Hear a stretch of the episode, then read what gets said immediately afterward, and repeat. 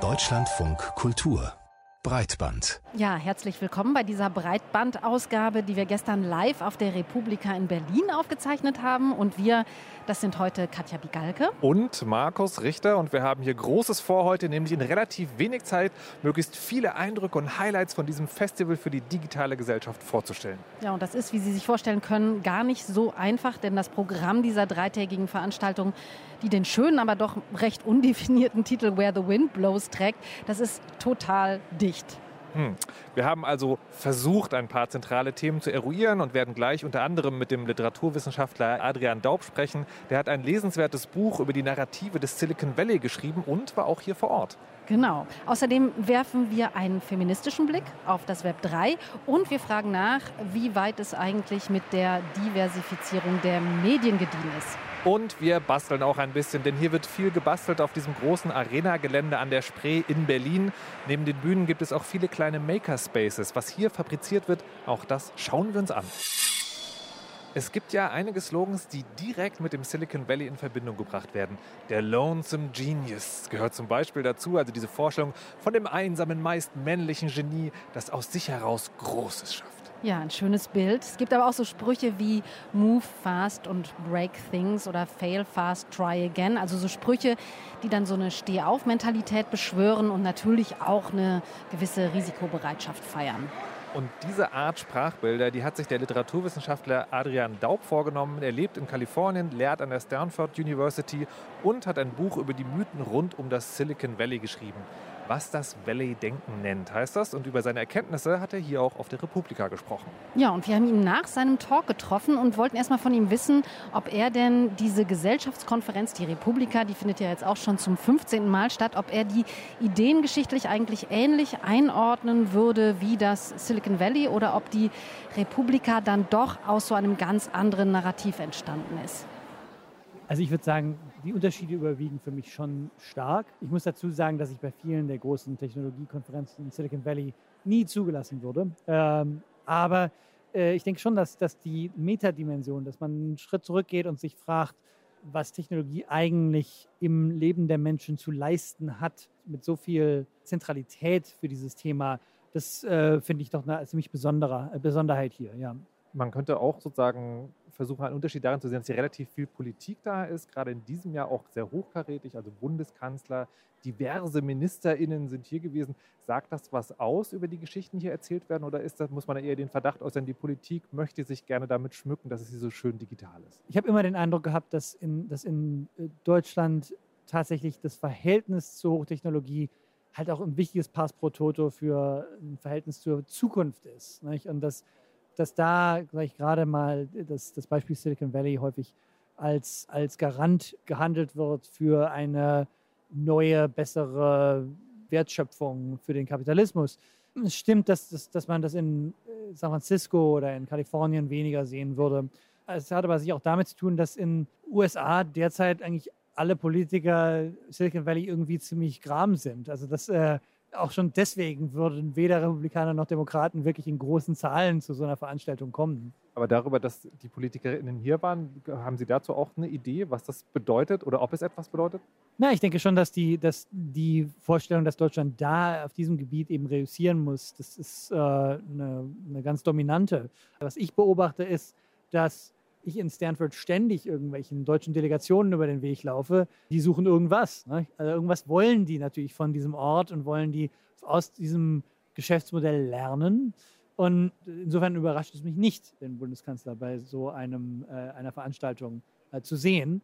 Andererseits denke ich, ist es natürlich auch nicht falsch, sich mit diesen Fragen auseinanderzusetzen. Insofern finde ich es auch nicht schlecht, dass sie da sind, aber es überrascht mich nicht. Man könnte ja auf der anderen Seite auch sagen, es geht gar nicht nur um das Lernen und um das Kopieren, sondern es geht im Grunde genommen auch darum, äh, eventuell ein anderes Narrativ zu entwickeln und zu erfinden. Das wird ja auch oft gefordert, dass die Europäer oder das Europa da ein anderes Narrativ entwickeln sollte was vielleicht auch ein bisschen unabhängiger ist von dem, äh, das da in den USA geschrieben wird. Warum glauben Sie, gibt es da bisher eigentlich kein Gegenmodell dazu? Ich denke, das gibt es schon. Also ich kann es nicht genau beurteilen. Ich kenne die Industrie hier jetzt wirklich nicht genug, aber ich habe das Gefühl, ich habe durch mein Buch eben viele Kontakte geknüpft in die deutsche Gründerszene und habe schon das Gefühl, dass es alles halt doch ganz, ganz anders ist. Und ich denke, Teil dieser Vorstellung, dass man irgendwie hinter Silicon Valley hinterherhinkt, ist ja eine Anerkennung, dass das Bewusstsein nicht da ist. Und das kann man auch anders äh, umdrehen und sagen, ja, es ist ein anderes Bewusstsein da.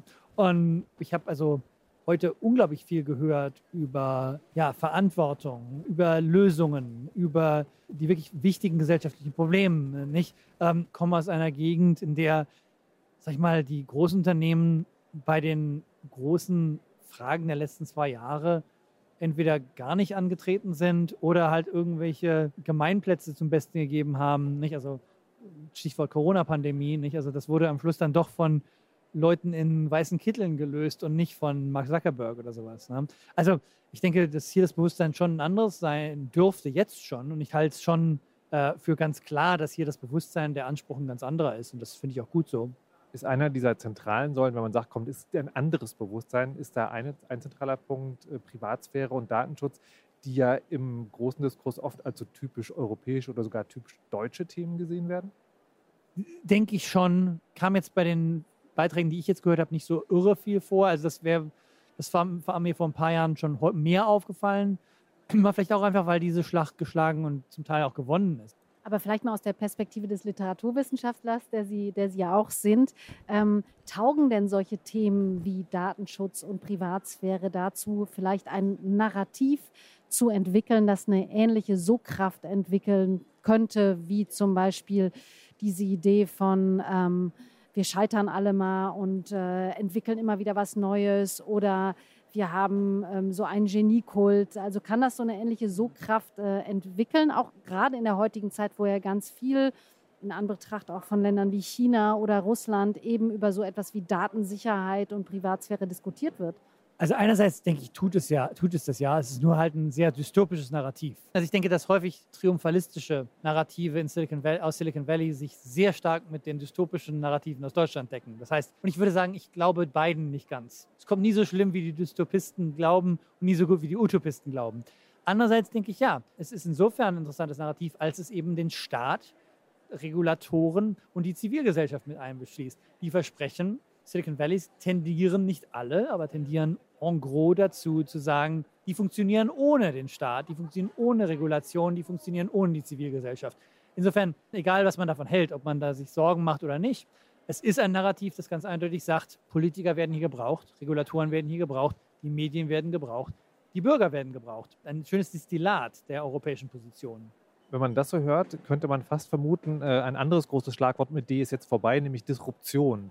Weil äh, das ist ja auch sozusagen eine der Narrative aus dem Silicon Valley. Wir disruptieren, wir stellen etwas auf den Kopf und zwar am besten an den Regeln vorbei oder sogar gegen die Regeln, die es jetzt schon gibt. Wenn Sie sagen, diese ganzen Kräfte sind mittlerweile Teile einer sozusagen einer Erzählung, die von vornherein vielleicht auch sogar mitgedacht werden, ist die Disruption vorbei oder ist das auch eher einen in Europa gibt es einen kollektiven Gedanken, in den USA ist es immer noch das Glänzende über den Haufen werfen?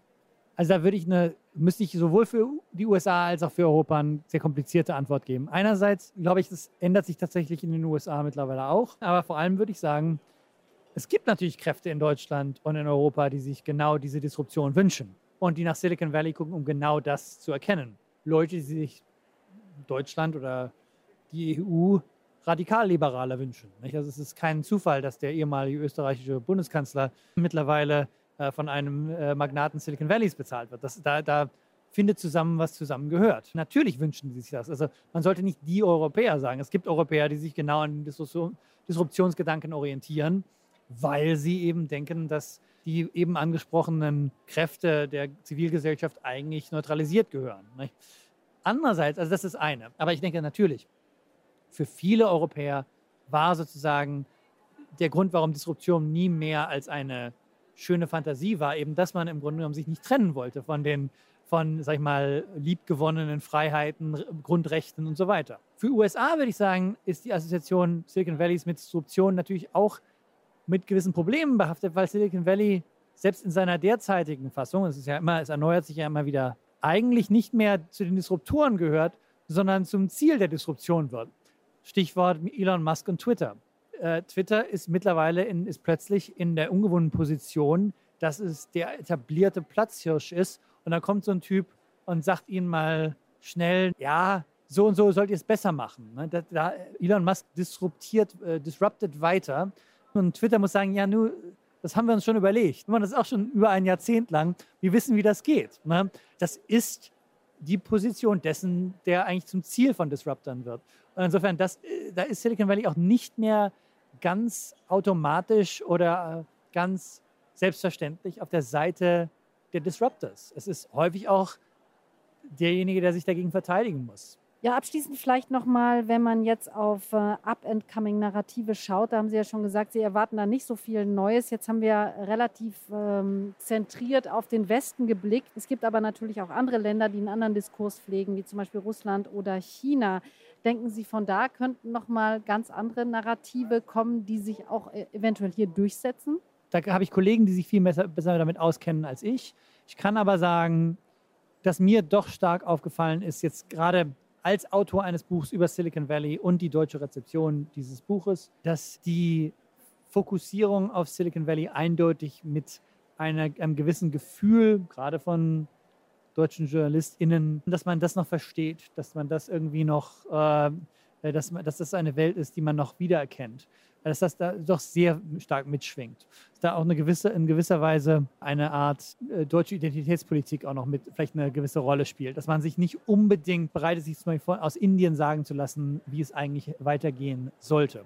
Ich kann die indische Situation nicht beurteilen, aber ich kann durchaus sagen, dass ich den Fokus auf Silicon Valley verfehlt finde und ich nicht überrascht wäre, wenn das sehr viel interessantere, was das Valley-Denken nennt, sich über Hyderabad oder sowas schreiben ließe. Und dass da in den nächsten zehn Jahren viel mehr herkommt, das würde mich nicht überraschen. Der Literaturwissenschaftler Adrian Daub war das über die Narrative des Silicon Valley und die Frage, inwieweit sich diese inzwischen auch vielleicht überholt haben. Ja, und um Sie so ein bisschen an der Stimmung hier auf der Republika teilhaben zu lassen, Sie hören sie schon so ein bisschen im Hintergrund, hat unser Autor Leon Ginzel ein paar Eindrücke zusammengesammelt. Er war Tag und Nacht mit dem Mikrofon unterwegs und gibt hier einen ersten kleinen Überblick über Themen und Menschen, die aufgetaucht sind. Anyway the Wind Blows. Das Motto der Republika von Bundeskanzler Olaf Scholz in seiner Rede aufgenommen. Stark sei der Gegenwind für die Gesellschaft. So Scholz, das Internet müsse als demokratischer Raum der Vernetzung erhalten bleiben. Das bedeutet Zeitenwende digitalpolitisch. Wie kriegen wir das hin? Konkretes darauf blieb er eher schuldig. Scholz aber ja immerhin als erster Bundeskanzler überhaupt auf der Republika. Das Feedback, naja. Er hat im Prinzip gesagt, ich bin sehr zuversichtlich bei der Gesetzgebung, aber mehr hat man dann daraus auch nicht äh, ziehen können. So. Welche Themen stehen denn beim Publikum ganz oben? Wir wollen gleich noch halt zu dem Vortrag zu obsoleten Städten gehen, also wie sich das verändert. Klimawandel, Digitalisierung. Die ganzen MeToo- und Gender-Beiträge und relativ viel auch Suchmaschine, KI. Viel Stoff für die Debatten von morgen laut Dauergast Sascha Lobo. Die Stärke der Republika. Zuerst unterhalten sich Fachleute, ExpertInnen darüber, was im Detail welche Technologie bewirkt. Dann gibt es da Diskussionen, dann gibt es da Vorträge, da gibt es da gegenseitigen Know-how-Austausch und daraus entsteht eine Debatte. Und diese Debatte schwappt irgendwann in die Bevölkerung. Breitband.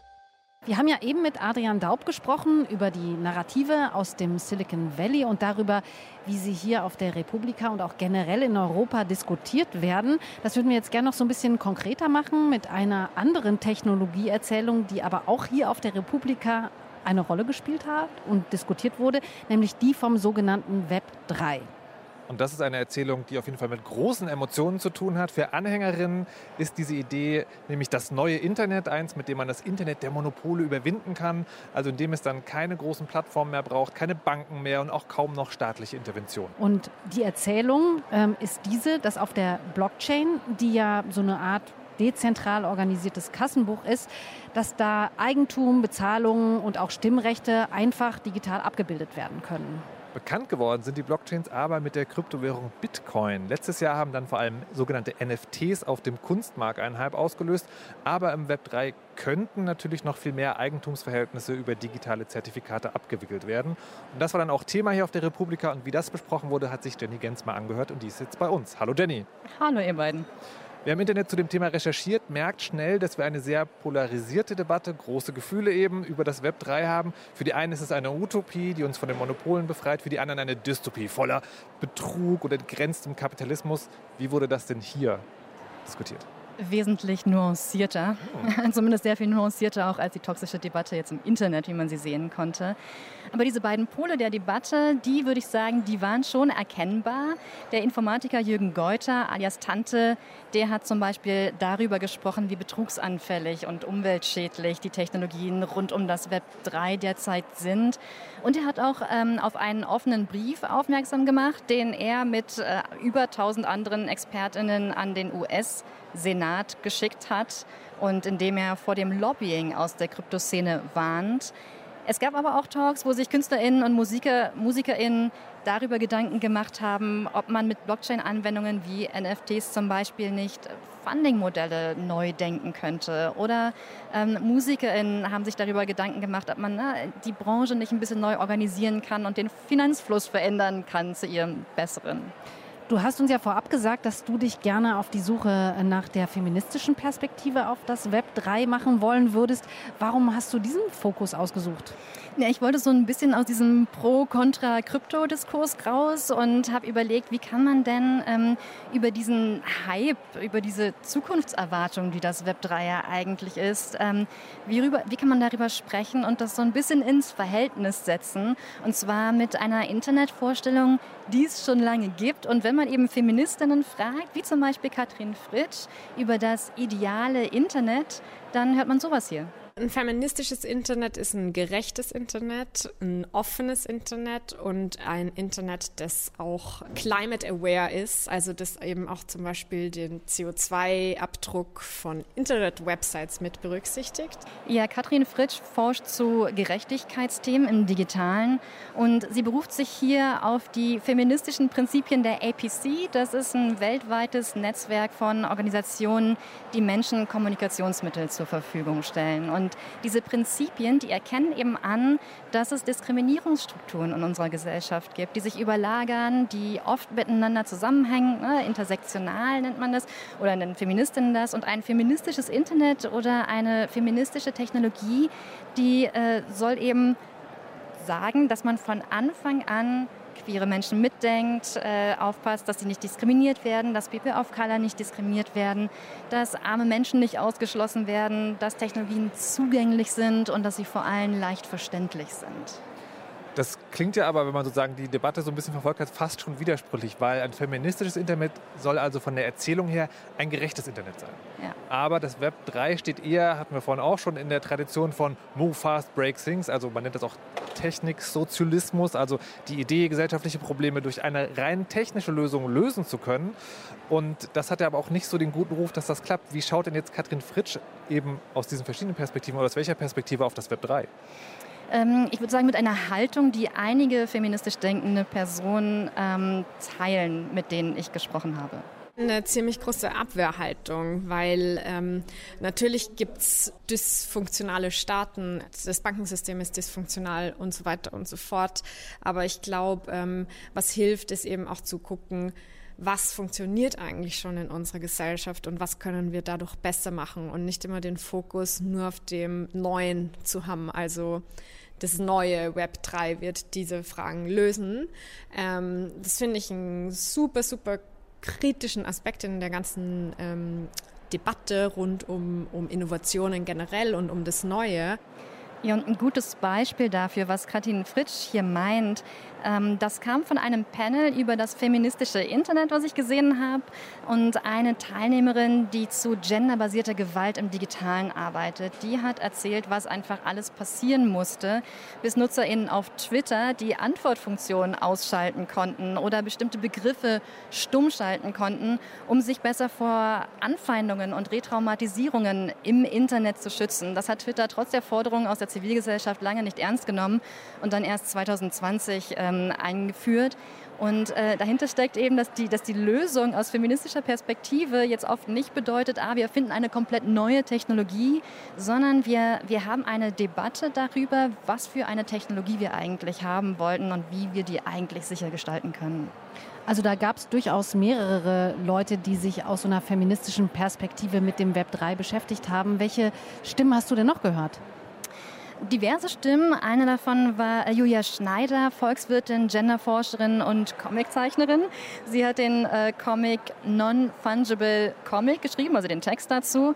Äh, darin erklärt sie, was Blockchains sind, NFTs, das Web 3 und so weiter. Und äh, dieser ganze Ko Themenkomplex, dass der so polarisiert, das findet sie eigentlich total spannend. Ähm, womit sie ein Problem hat, ist ähm, das Gesellschaftsbild was dahinter steckt. Und darüber möchte sie aufklären.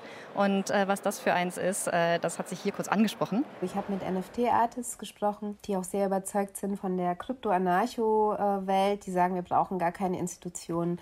Das kann alles sein, wenn du so super informierte Akteurinnen und Akteure hast, weißt du, so wirklich den Homo economicus per se, ja, der nie einen Fehler macht und immer schaut und auf keinen Fall sich verarschen lässt und die your own research. Aber ich bin so nicht. Also ich verliere regelmäßig irgendwelche Passwörter und irgendwelche Schlüssel und irgendwelche Handys und also so sind ja die meisten Menschen, dass sie irgendwie Fehler machen also diese Technologien hinter dem sogenannten Web 3, die sind für Julia Schneider also überhaupt nicht an den Bedürfnissen von Menschen ausgerichtet, wie es jetzt zum Beispiel die Prinzipien für ein feministisches Internet fordern würden.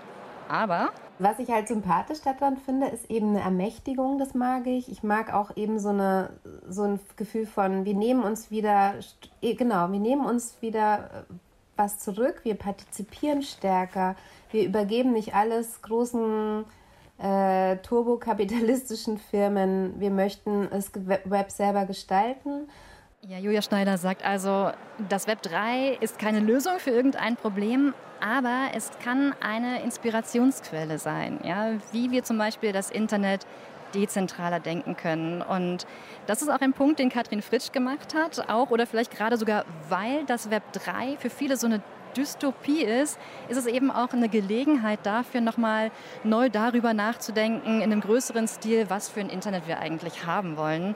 Äh, zum Beispiel äh, nicht dezentral im Sinne von weniger Institutionen, weniger Regulierung, sondern im Sinne von viele unterschiedliche AkteurInnen und Communities sitzen zusammen an einem Tisch und entwickeln eben Technologien, die Menschen nicht schaden, sondern nützen.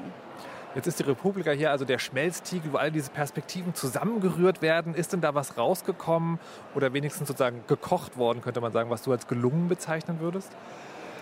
Ähm, vielleicht ähm, eine Nachricht auch für uns Journalistinnen und Journalisten. Prinzipiell erstmal, äh, ich habe das Gefühl, dass die unterschiedlichen Perspektiven hier wirklich gut kuratiert wurden. Also Menschen, die sehr aktiv in der Kryptoszene zum Beispiel sind, äh, die wurden oft zusammengesetzt mit kritischen Köpfen. Ähm, aber ich habe eben auch gesehen, äh, die Bühnen zu NFTs und Web3, die waren relativ voll. Äh, daraus schließe ich, auch der Workshop äh, zu einer feministischen Perspektive auf das Web 3 war gut besucht und ich schließe daraus, ähm, dass es einen Informationsbedarf gibt und dass wir eine gute Debatte brauchen, eine differenzierte Debatte in den Medien. Jenny Gensmer, vielen Dank für den feministischen Blick auf das Web 3, das hier auf der Republika eben auch ein wichtiges Thema war. Dankeschön.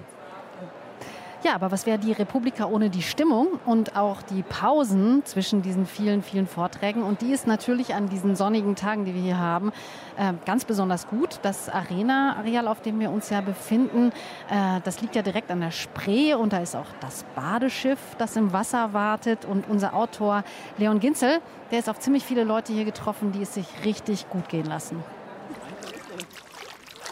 Das ist mega schön. Wir haben hier gerade den Sonnenuntergang über Berlin. Und dieser Infinity Pool hier mit einer Wasserfläche, das ist einfach ganz herrlich. Äh, wir sitzen hier gerade am Strand von der Republika mit Blick auf die Spree und äh, sitzen in einem Strandkorb und genießen die Aussicht. Wir sind auch bestens vorbereitet mit Sonnencreme. Und schnauft ein bisschen durch. Habt ihr schon einiges gesehen? Ja, wir waren schon einiges unterwegs heute. Wir waren einmal bei. Ähm, da genau. ging es um die Kriegsberichterstattung in der Ukraine so. Und dann waren wir noch bei dem Deepfakes-Vortrag. So, ich betrete jetzt hier eine ganz besondere Location auf der Republika und zwar ein Schiff. Die Hoppetosse liegt hier vor Anker und auch hier finden Veranstaltungen statt. Und zwar unter anderem auf dem Sonnendeck. Und da werde ich jetzt mal hoch. Wie gefällt es denn auf dem Sonnendeck so? Ich habe mir sagen lassen, das ist sonst ein Club. Das ist eine wunderschöne Location. Ja, finde ich cool. Ähm, vor allem so im Sinne der Nachhaltigkeit Sachen zu nutzen, die man jetzt vielleicht nicht mehr für den Schiffsbetrieb brauchen kann. Was für eine Location einfach ist total geil. Wir zeichnen die Sendung ja heute hier auf, auf der Republika. Und wenn man sich hier oder im Programm mal umschaut, dann gibt es eine Vielzahl von Themen, Konzepten und Ideen natürlich und über allem steht das Dach. Also es geht hier irgendwie immer um die digitale Gesellschaft und ihre Herausforderungen natürlich. Und ein Teil der digitalen Gesellschaft sind natürlich die Medien. Deswegen gab es lange Zeit parallel zur Republika die begleitende Media Convention. Dieses Jahr sind Medien nur, nur kann man vielleicht sagen, aber vielleicht auch nicht, einen Themenschwerpunkt der Hauptkonferenz. Hagen Terschüren hat sich angehört, was hier über die Zukunft des Journalismus gesagt wurde und ist jetzt bei uns. Die Medien in der digitalen Gesellschaft sind ja immer noch ein relativ weites Feld. Ließ sich denn in diesem Jahr irgendwie so ein, ein Kernthema oder ein roter Faden oder klare Ziele beobachten? Ja, und interessanterweise ist es nicht mehr, der Journalismus muss digitaler werden, was noch meine erste Republika war vor zehn Jahren, da war das noch wirklich ganz groß das Thema. Und es gibt zwar noch ein paar Sessions, die sich vor allem TikTok angucken als neues Medium, aber größtenteils geht es doch darum, wie man Gehör findet und noch wichtiger, wer überhaupt Gehör findet. Okay, das heißt also, die Frage ist eher, wie können Medien diverser werden und mehr Repräsentation im Grunde genommen gewährleisten? Ne? Ja, e-, eher im Sinne von, wie erreicht man die denn überhaupt? Ähm, dass das gebraucht wird, scheint zumindest hier auf der Republika selbst äh, überall angekommen zu sein. Und es geht sehr viel mehr darum, eine Debatte darüber zu führen, wie man denn da hinkommt. Ähm, und das ist wirklich der Fokus. Und ich glaube, da kann diese Konferenz gerade auch sehr viel leisten, ähm, weil es ging halt darum, der Journalismus muss jünger werden, der muss digitaler werden. Und wenn man sich jetzt aber umguckt, äh, das ZDF hat eine große Präsenz, der WDR und der RBB betreiben Zusammenstand, wo die ganze Zeit moderiert wird. Äh, er scheint nicht nur zuzuhören, sondern auch dazu zu gehören jetzt. Also er ist hier.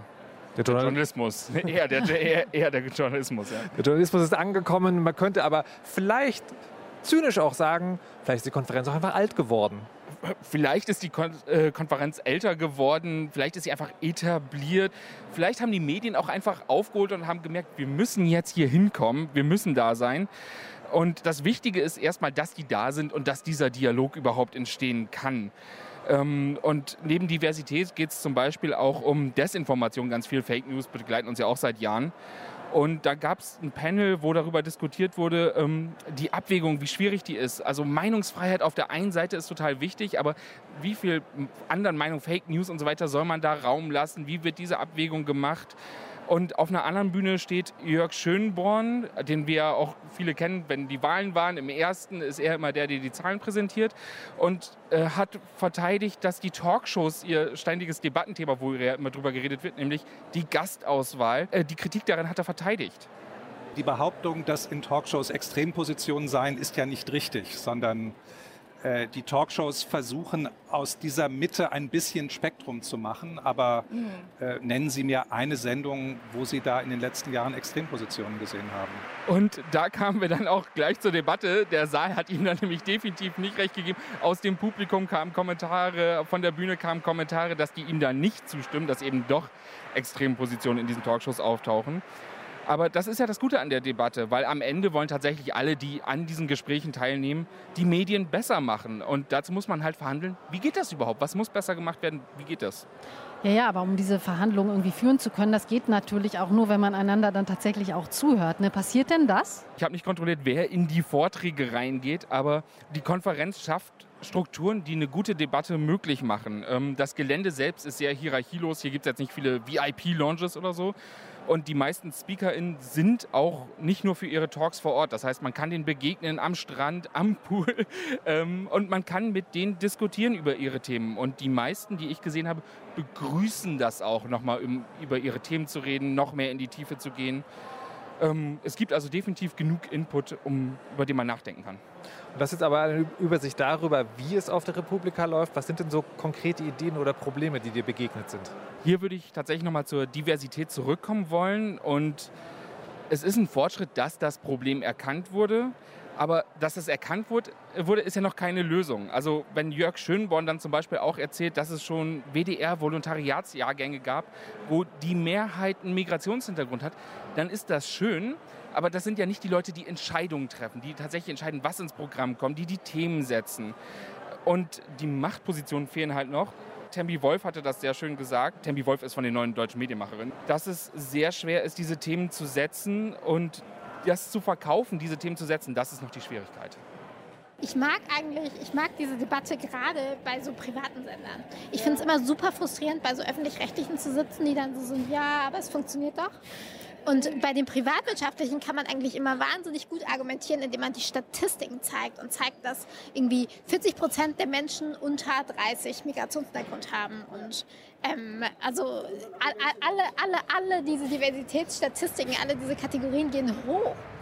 Und auf demselben Panel hat dann auch der freie Journalist und Formatentwickler Florian Prokop erzählt, wie er jahrelang daran gescheitert ist, seinen Podcast Queer Story, der sich mit ähm, queerer Geschichte in Deutschland befasst hat, überhaupt zu verkaufen. Den wollte niemand haben und am Schluss haben sie den so produziert, ohne dass es einen, wirklich einen Kunden dafür gab. Und beide haben dann auf dem Panel erzählt, dass sie definitiv Besserungen sehen in den letzten Jahren und es tut sich was. Und das Verständnis in den Redaktionen wird mehr, aber am Ziel sind wir da alle noch nicht. Jetzt sind wir aber doch wieder eher bei den Problemen, die du äh, hier noch mitnimmst von Republika. Ähm, was sind denn positive Sachen? Ich bin direkt aus einem Talk von Chris Müller hierher gekommen, um darüber zu sprechen. Der ist 23, war ursprünglich beim SWR, aber macht jetzt Personal Journalism. Das ist diese Sache, äh, jemand, der unter seiner eigenen Marke auf TikTok, auf YouTube Journalismus betreibt. Und ein spannender Aspekt davon ist, dass der Talk ist ein TinCon-Event, das ist ja so der junge Ableger der Republika, der sich jetzt hier auch integriert und dass die Generation unter 25 auf die Bühne gestellt wird. Bei der äh, TinCon sind die auch nicht nur auf der Bühne, sondern die sind in der Organisation beteiligt. Ähm, das zeigt dann vielleicht auch für den Journalismus, wie es gehen kann, wie man die halt integrieren kann, dass es zusammengeht, äh, dass man das auch in die Hauptkonferenz Republika oder vielleicht auch ins Hauptprogramm integrieren kann, Plätze frei macht für die Themen und Stimmen der nächsten Generation. Und dass Leute dadurch gehört werden, die halt nicht schon seit zehn Jahren vor Ort sind, sondern auch neue Themen setzen, neue Ideen reinbringen. Vielen Dank, Hagen Terschüren, für diesen Ein- und Überblick. Ich finde auch ganz spannend, dass das, was du gerade gesagt hast, vorhin schon in einem O-Ton von Sascha Lobe anklang. Auf der Republika werden vielleicht die Diskussionen geführt und treffen die Menschen zusammen, die dann irgendwann in die größere Gesellschaft schwappen. Ja, genau. Das ist doch jetzt sehr, sehr positiv, wie wir hier rausgehen. Auf der Republika wurden aber nicht nur diese ganz großen Themen bearbeitet, es wurde auch ganz handfest gebastelt, habe ich auch gesehen. Und dafür gibt es ja auch eine extra Location, den sogenannten Makerspace. Und Leon Ginzel, der hat sich hier mal umgeschaut und so ein paar spannende Projekte entdeckt. Darf ich kurz fragen, was du hier bastelst? Ein Kilt für ein drachenartiges Kostüm. Sieht aus wie Drachenschuppen, ist äh, im Endeffekt 3D gedruckt auf Stoff und dann auf einen alten Tennisrock genäht. Dann gibt es dazu eigentlich, arbeite ich noch an einem Cape mit so richtigen Zacken, dass es so ein bisschen stachelig ist. Wo bin ich hier gelandet jetzt? Bei dem Stand von Tinkertank. Bei uns kann man Game Controller bauen. Das heißt Eingabegeräte selber bauen, indem man einfache Stromkreise bildet, um hier an dieser alten Omnibus-Anzeige dann Snake spielen zu können. Ja, hier haben wir zum Beispiel ein altes Polizeiauto, ähm, woraus schon was gebaut wurde. Ein alter Föhn, der auch schon Knöpfe hat, die man nutzen kann. Bagger, schon auseinandergebaut, der natürlich auch coolen Game Controller auch abgibt. Wir sind ähm, VertreterInnen des äh, Robolabs. Und zwar machen wir Workshops mit Robotern ähm, für Kinder, für Jugendliche, für alle Altersklassen. Das ist Nao. Nao ist ein humanoider Roboter und ähm, der kann sich bewegen, der kann sprechen. Hallo, mein Name ist Nao. Nao, hör mir mal zu, Nao. Wie mit kleinen Kindern, ne? genau. Nao, sing Hallo Roboter. Na klar. Hello everybody, so glad to see you too. Tada. Wunderschön. Tschüss. Tschüss.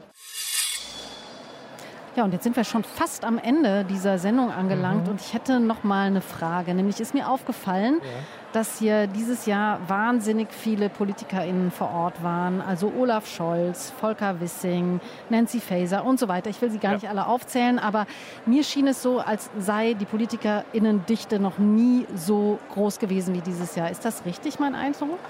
Ich würde den teilen. Ich würde den teilen. Und ich überlege, seit mir das aufgefallen ist, auch sozusagen, was bedeutet das? Weil, also von dem, was ich bis jetzt gehört habe, von dem, was die PolitikerInnen hier gesagt haben, war es, sagen wir mal, mäßig gehaltvoll, wie das eben so ist bei solchen mega öffentlichen Auftritten. Andererseits bedeutet es vielleicht doch irgendwas, dass die schiere Anzahl größer geworden ist, weil selbst wenn man sagt, die kommen nur hierher, um sich damit zu schmücken, hier gewesen zu sein, heißt das ja trotzdem, dass es also ein Thema ist, mit dem sie sich schmücken wollen. Also ist, ist es vielleicht nicht sozusagen der große Wurf, aber ein kleiner Schritt Richtung Digitaldenken auch in der großen Politik. Weiß ich nicht, wie siehst du das? Aber dass sie schmücken wollen alleine, das reicht ja nicht. Also, dass man hier Präsenz zeigt und sagt, Ah. so, ja, wir sind auch so ein bisschen digital, damit ist ja nicht geholfen. Es ist halt nicht die, ist ja nicht die völlige Ignoranz. Das stimmt. Ja. Also, das Thema wird ernst genommen. Könnt, Können wir hoffen, können wir hoffen. Was war denn für dich ansonsten sozusagen der spannendste Punkt vielleicht von der Republika oder die eine Sache, die du mitgenommen hast? Die eine Sache, die ich mitgenommen habe, ich habe ja noch nicht so viel gesehen. Mein Tag ist Ja. heute. Ja. Äh, Ich werde mich heute hier viel tummeln. Was mir aufgefallen ist, dass es verhältnismäßig viele Veranstaltungen gibt zum Thema Erinnerungspolitik und äh, wie man mit Geschichte umgeht im virtuellen Raum, in Spielen und so weiter und so fort. Und das finde ich ein total spannendes Thema. Also da würde ich mir noch was angucken. Okay. Damit hast du auch zu tun. Ich erinnere mich, dass wir hier auch schon mal gesprochen Genau. haben über die äh, Aufarbeitung oder den Umgang äh, mit dem Zweiten Weltkrieg in Games. In Computerspielen, genau. Das ist ein ganz großes Thema. Die Stiftung Digitale Spielekultur war auch hier. Das finde ich auch tatsächlich sozusagen interessant, wie sehr das in die Breite geht. Das war Breitband Live on Tape von der Republika 2022. Der Jubel ist da. Bis zum nächsten Jahr auf der Republika oder bis zum nächsten Samstag dann hier bei uns bei Breitband wieder, so wie immer. Genau, und wenn Sie zwischendurch ein bisschen Zeit haben, bewerten Sie uns gerne auf der Podcast-Plattform Ihrer Wahl. Wir sind Markus Richter und, Katja Bigalke. und sagen Tschüss. Tschüss.